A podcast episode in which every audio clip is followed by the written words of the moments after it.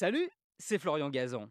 Dans une minute, vous saurez pourquoi on vend les œufs et les bières par 6 et les huîtres par 12.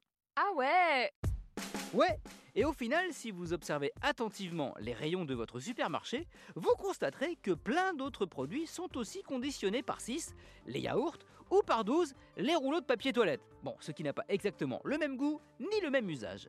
La raison existe évidemment, et pour la retrouver, il faut retourner au Moyen Âge. Ah ouais? Ouais, ce sont les commerçants qui ont eu cette idée.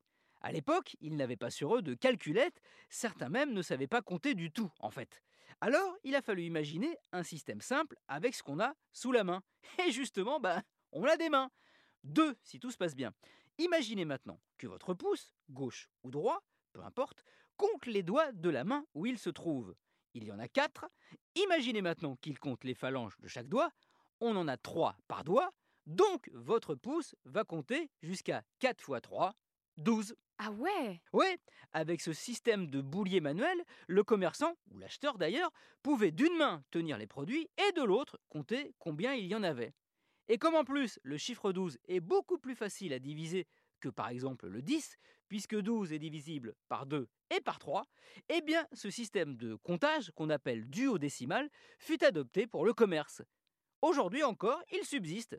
Bon, aussi pour des raisons de packaging, parce que c'est compliqué de faire des packs de 5 yaourts ou des boîtes de 7 œufs. Et ça reviendrait plus cher surtout.